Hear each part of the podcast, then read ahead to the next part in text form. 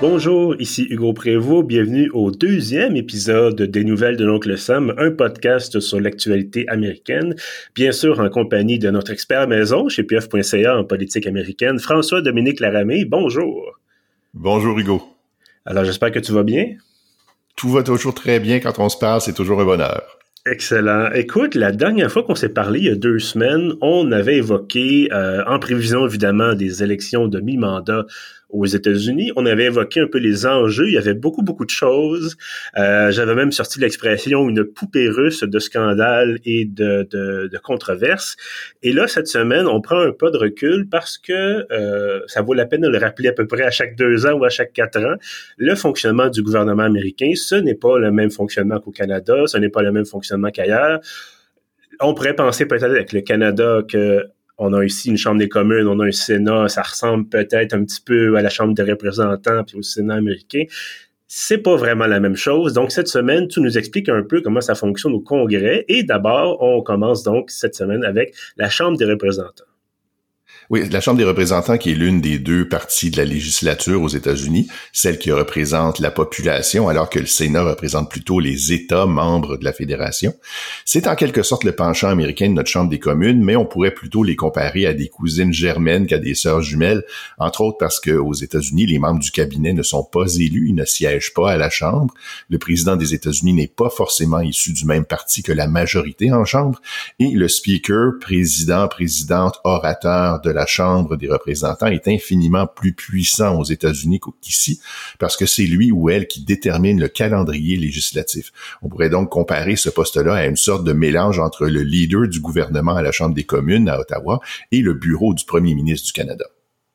Et euh, tout ce monde-là, c'est quand même plusieurs centaines de personnes parce qu'ils sont nombreux aux États-Unis, 300 millions et plus.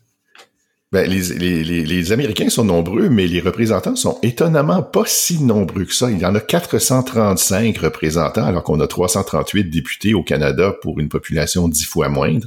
Ces 435 représentants-là sont élus à tous les deux ans. Donc, aux élections présidentielles et aux élections de mi-mandat, on renouvelle le personnel politique en entier, du moins en théorie, façon de parler, parce que dans les faits, il y a des gens qui s'incrustent dans leur poste pendant des décennies. Euh, mais grosso modo, la Chambre des représentants, elle est proportionnelle. Donc, chaque État reçoit en théorie un nombre de sièges qui correspond à sa population, mais c'est pas une science exacte et les petits États ruraux ont tendance à être surreprésentés à la Chambre pour des raisons sur lesquelles on va revenir un petit peu plus tard. Et euh, comment ça fonctionne? Bon, évidemment, ceux qui vont faire un peu de cours de politique, ceux qui connaissent un peu ça, savent que généralement, il y a trois pouvoirs, le législatif, l'exécutif et le judiciaire, donc les tribunaux, le président ou en tout cas le premier ministre et ses députés ou ses, élus. Euh, donc, c'est un peu ça, la Chambre, ce sont les élus, c'est le législatif. Donc, c'est la moitié euh, du rôle législatif aux États-Unis. Pour qu'un projet de loi soit adopté, il faut que la Chambre et le Sénat se mettent d'accord sur le texte et que le président appose sa signature. Si l'un des trois refuse, il se passe rien. Alors, traditionnellement, la Chambre avait le pouvoir exclusif de proposer des projets de loi de nature financière en premier, lorsque ça avait une influence sur le budget. Ça, ça remonte au temps des colonies. c'est une tradition britannique qui remonte à plusieurs siècles. S'il y avait donc une influence sur le budget, les projets de loi devaient d'abord être présentés et adoptés en Chambre avant d'aller au Sénat. Tandis que si c'était un projet de loi sans implication financière, comme un changement au code criminel par exemple, il pouvait être présenté n'importe où. Aujourd'hui, cette prérogative de la Chambre est plus ou moins une technicalité plutôt qu'une règle pure et dure. On voit des projets de loi fiscale, par exemple, être présentés au Sénat et ensuite acceptés par la Chambre par le biais d'une procédure de réconciliation. Mais c'est quand même assez facile d'exploiter ce genre de technicalité pour bloquer un projet qui fait pas notre affaire. Donc, en général, les projets financiers financiers sortent à la Chambre en premier. Et on mentionnait encore une fois au dernier épisode, c'est une élection de mi-mandat extrêmement tendue, beaucoup, beaucoup d'enjeux. Et l'un des enjeux, c'est que en ce moment, les démocrates ont la majorité au Chambre des représentants, mais cette majorité-là est extrêmement mince très mince. En ce moment, il y a 221 représentants et représentantes démocrates, 212 républicains et deux sièges vacants. On parle donc d'une majorité de cinq sièges, six si on tient compte des sièges vacants euh, qui suffirait de renverser pour donner le contrôle aux républicains. C'est cependant une majorité qui est assez cohésive, assez solide, elle réussit à accomplir ce qu'elle veut, même si la ligne de parti est généralement moins puissante aux États-Unis qu'ici. Euh, le leadership démocrate en Chambre est très efficace, mais cependant très âgé aussi. La présidente de la Chambre, Nancy Pelosi, a 82 ans. Steny Hoyer, le leader de la majorité, qui est en quelque sorte son bras droit, en a 83. Et le whip du parti, Jim Clyburn, qui est troisième dans la hiérarchie, en a 82 lui aussi. Les démocrates n'ont pas fait beaucoup de place à la relève, qui se charge de se faire connaître par les médias. On parle ici du squad, Alexandria Ocasio-Cortez, Rashida Tlaib, Ayanna Presley, etc., etc. Donc, une demi-douzaine de personnes de couleur très à gauche selon les standards américains, très populaires sur les réseaux sociaux, mais qui n'ont pas forcément beaucoup d'influence au sein du caucus. Le, niveau de leur influence reste à déterminer. Dans le camp républicain, le leader en chambre est Kevin McCarthy, qui espère bien obtenir le poste d'orateur si jamais son parti s'empare de la majorité, mais rien n'est garanti à cause d'une particularité très étrange euh, du système américain ce sont les membres de la Chambre qui votent pour choisir un orateur et rien ne les oblige à voter pour l'un d'entre eux. En théorie, n'importe qui peut être désigné Speaker de la Chambre et certains républicains ont proposé de désigner un certain Donald Trump. Ah, mais ça... Alors, ce serait techniquement possible que Trump se retrouve président de la Chambre. Et ensuite, si jamais euh, les républicains réussissaient à se débarrasser de Joe Biden et de Kamala Harris euh, par procédure, procédure d'impeachment, ben la troisième personne dans la hiérarchie pour accéder à la présidence, c'est le président de la Chambre. Donc, Trump pourrait se retrouver à nouveau président par la porte d'en arrière. Ceci dit, quelques gros noms ne sont pas de retour à la Chambre cette année. On le sait qu'après l'élection, il va y avoir un, certain renouvellement. C'est notamment le cas de Liz Cheney et de huit des, dix représentants républicains qui ont voté en faveur de la destitution de Trump. Ils seront pas candidats cette année. C'est aussi le cas de Madison Cawthorn, qui était jusqu'à tout récemment considéré comme une étoile montante de la, de la droite trumpiste, mais il s'est attiré les foudres de son parti en affirmant que certains des leaders républicains participaient à des orgies alimentées à la cocaïne, alors ils se sont arrangés pour s'en débarrasser. Euh, écoutez, on vous laisse vous imaginer des gens qui ont 80 ans passés faire des orgies avec de la cocaïne. Euh, c'est pour vous, mais disons que c'est... Vous n'êtes pas obligé. Non, effectivement, vous n'êtes pas obligé. Puis disons que la politique américaine réserve parfois des surprises comme ça. Euh, Monsieur Carton, qui, tu le disais, qui était une étoile montante, euh, qui était très à droite, et là, soudainement, il sort ça. Et après ça, il y a eu des photos de lui en sous-vêtements féminins, ou je sais pas trop. Ça, une espèce d'opération de salissage, on a l'impression. Là. Euh, bref, c'est Monsieur Carter ne sera plus euh, dans le paysage politique en tout cas pour un certain temps. Euh, et tu parlais on parlait du parti républicain scandale mis à part ils partent avec un avantage finalement pour ces élections là il y a des avantages structurels et conjoncturels des républicains dans la campagne pour la Chambre. Et en fait, il y en a trois selon moi. D'abord, les petits États ruraux, qui sont majoritairement conservateurs et républicains, bénéficient d'une certaine prime à l'urne. Lorsque la Constitution a été signée en 1787, il y avait 13 États et un total de 65 représentants. La taille de la Chambre a augmenté avec la population, grosso modo, jusqu'à l'adoption d'une loi qui a fixé la taille de la Chambre à 435 personnes en 1929, peu importe ce qui arriverait par la suite. Or, aujourd'hui, la population des États-Unis est d'un peu moins de 330 millions de personnes. Alors, en moyenne, il y a un représentant pour 757 000 habitants. Mais la répartition n'est pas tout à fait égalitaire parce que chaque État reçoit au moins un représentant, peu importe sa population. C'est un facteur qui favorise généralement les républicains. Par exemple, le Wyoming un État archi-républicain et le domaine de la famille Cheney, a un représentant pour ses 581 000 habitants, tandis que la Californie en a 52, soit un de moins que depuis 10 ans. Il y en aura seulement 52 cette année, alors qu'il y en avait 53 depuis, depuis 2010, euh, pour une population de 39 millions, soit un représentant pour 756 000 personnes. Or, si on agrandissait la Chambre pour que chaque État obtienne une délégation proportionnelle à celle du Wyoming, soit un représentant pour 581 000 personnes, la Californie aurait 68 représentants au lieu de 52. Or, en ce moment, 42 des 53 représentants de la Californie sont des démocrates contre 11 républicains, soit un différentiel de plus 31. Si on applique une petite règle de 3, on peut estimer qu'une délégation à 68 représentants donnerait une majorité démocrate de 54 contre 14, soit un différentiel de plus 40.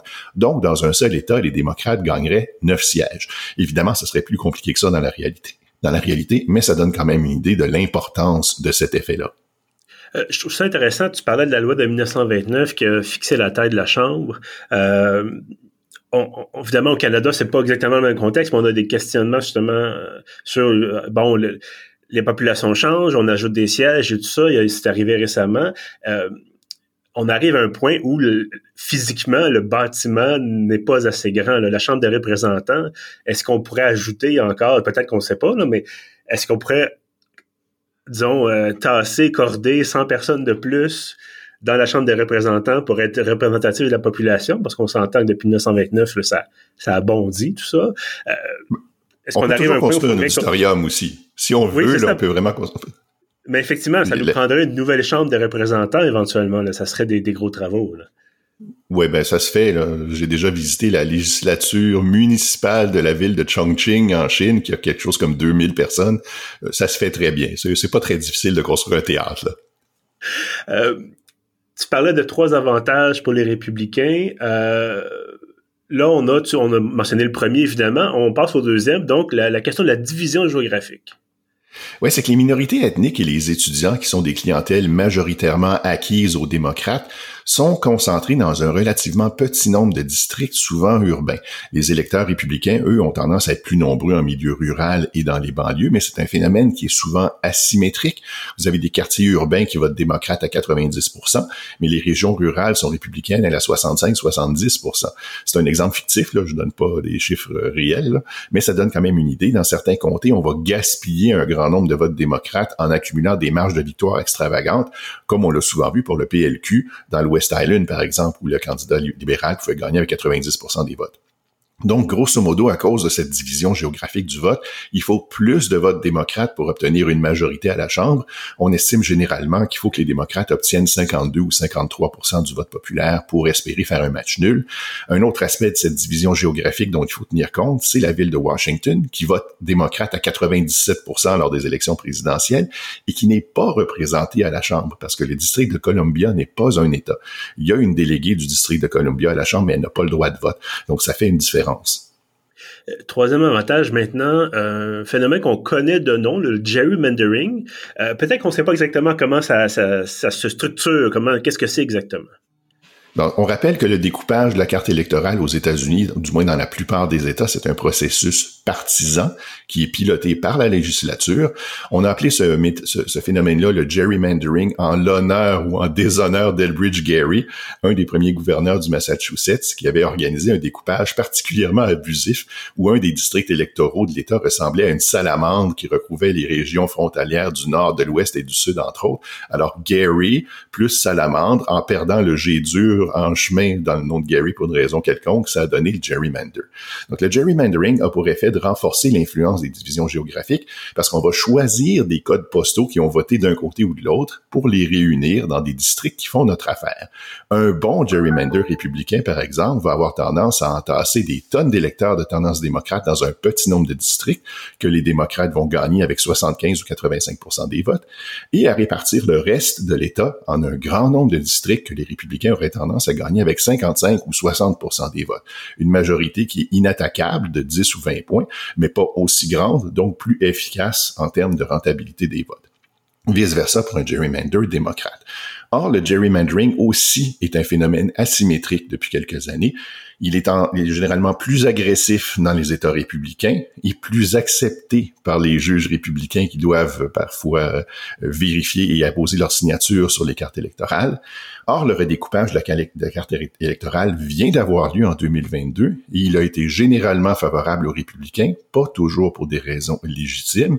Par exemple, en Ohio, la législature républicaine a carrément ignoré la Cour suprême de l'État, qui l'a enjoint à deux reprises de retourner à ses planches à dessin parce que sa carte, qui aux dernières nouvelles va être utilisée en 2022, constituait un gerrymander illégal, trop partisan. Toute une crise de légitimité pour l'élection là-bas. En Floride, un gerrymander républicain que l'expert Dave Wasserman de Cook Political a qualifié de brutal a été adopté.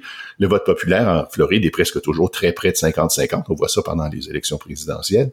Or, selon les prévisions de 538, les républicains sont à peu près assurés de 18 sièges contre 8, avec deux sièges qui vont être très compétitifs. Pendant ce temps-là, à New York, les tribunaux ont imposé une carte plus équitable que celle qui avait été proposée par les démocrates, donc moins partisane.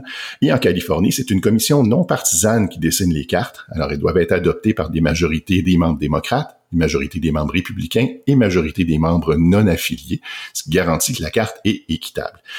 Mais tout n'est quand même pas à sens unique là-dedans. Il y a certains représentants démocrates qui ont tout avantage à accepter un gerrymander républicain qui va leur donner des circonscriptions gagnées d'avance à 80 ou 85 Donc, euh, personne n'a vraiment les mains propres dans ce processus-là.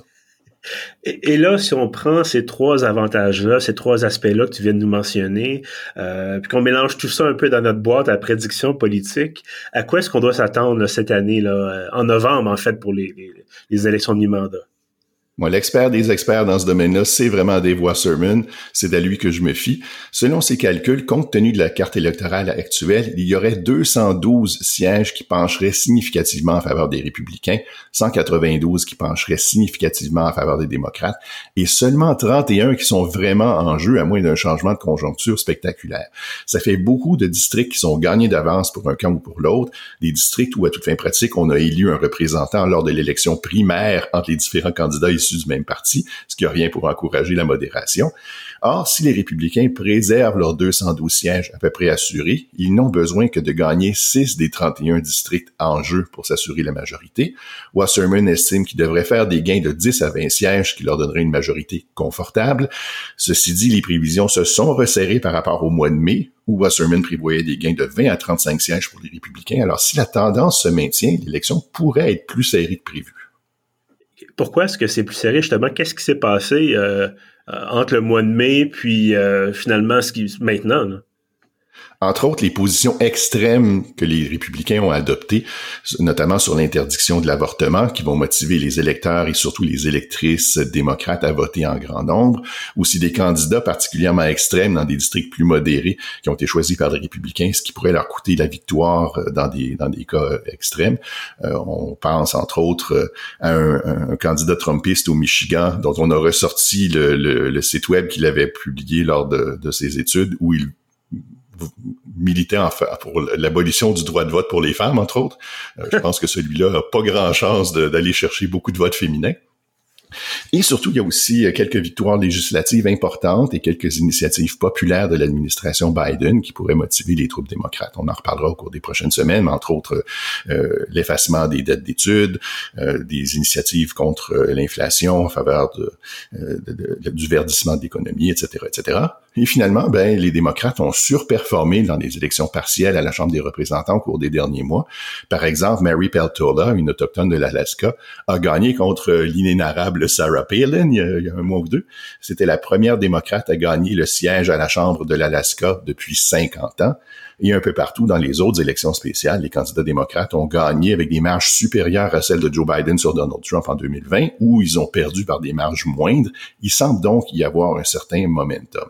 Ceci dit, le taux de participation partielle est très bas aux États-Unis comme au Canada, alors attention de ne pas tirer trop de conclusions. Et les districts pivots ont tendance à voyager en groupe plutôt qu'à agir indépendamment. Alors, il faudrait pas grand-chose pour que 28 des 31 sièges vraiment en jeu penchent du même côté ou de l'autre. Je me risquerai donc pas à faire une prédiction dès maintenant. Ben écoute, évidemment, ça sera à surveiller dans quelques semaines, quand ça sera évidemment le scrutin, le vrai, le vrai jour du scrutin des élections de mi-mandat. Euh, en attendant, ben écoute, François Dominique, merci beaucoup euh, d'avoir été avec moi aujourd'hui pour euh, cette, cette, partie explicative, pour nous expliquer finalement, euh, bon, comment ça marche d'abord la Chambre des représentants. C'est toujours important de se faire un petit un rappel, mais aussi de, encore une fois, savoir quels sont les enjeux. Et on voit que tout est politique. Hein. Les juges sont élus, évidemment, les gens qui certifient les élections sont élus, en fait, sont choisis dans un camp ou de l'autre. donc, il y a du grenouillage, il y a constamment du grenouillage c'est pas toujours très propre. Euh, c'est intéressant, c'est fascinant, mais vu de l'extérieur, vu de l'intérieur, ça serait pas mal terrifiant, je pense. Ben écoute, la terreur, je pense, va se poursuivre la semaine prochaine, quand en fait dans deux semaines, pardon, voilà, quand tu nous parleras du, Sénat, parce que là aussi il y a des certaines euh, influences, on peut dire ça comme ça. C'est pire. Mais écoute, en attendant, encore une fois, merci et merci bien sûr à ceux qui nous écoutent.